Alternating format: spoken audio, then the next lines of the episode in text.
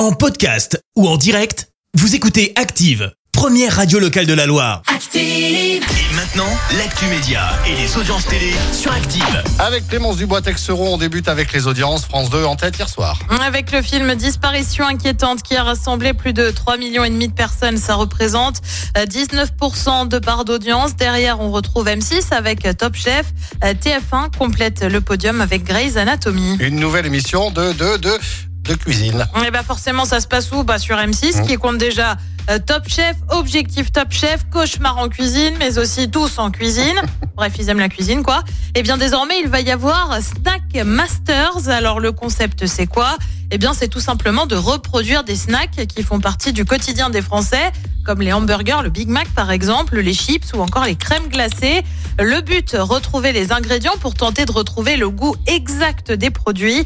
Euh, Parmi les chefs présents, on retrouve Thierry Marx ou encore Juan Arbelaz, l'ex-mari de Laurie Tillman. On ignore encore en revanche quand sera diffusée l'émission. Et puis on reste sur M6 avec l'arrivée d'une autre émission et cette fois-ci, ben, on a la date.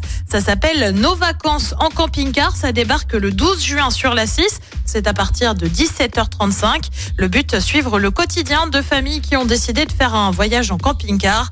On retrouvera notamment une famille nombreuse, un père célibataire ou encore des jeunes retraités. Allez, le programme ce soir, c'est quoi? Et bah sur TF1, c'est la série HPI. Sur France 2, comme tous les jeudis, c'est envoyé spécial avec un dossier sur Elon Musk. Euh, sur France 3, c'est le film Les mystères du bois galant. Et puis sur M6, c'est la castagne, la bagarre. Avec quoi? Avec Cauchemar en cuisine.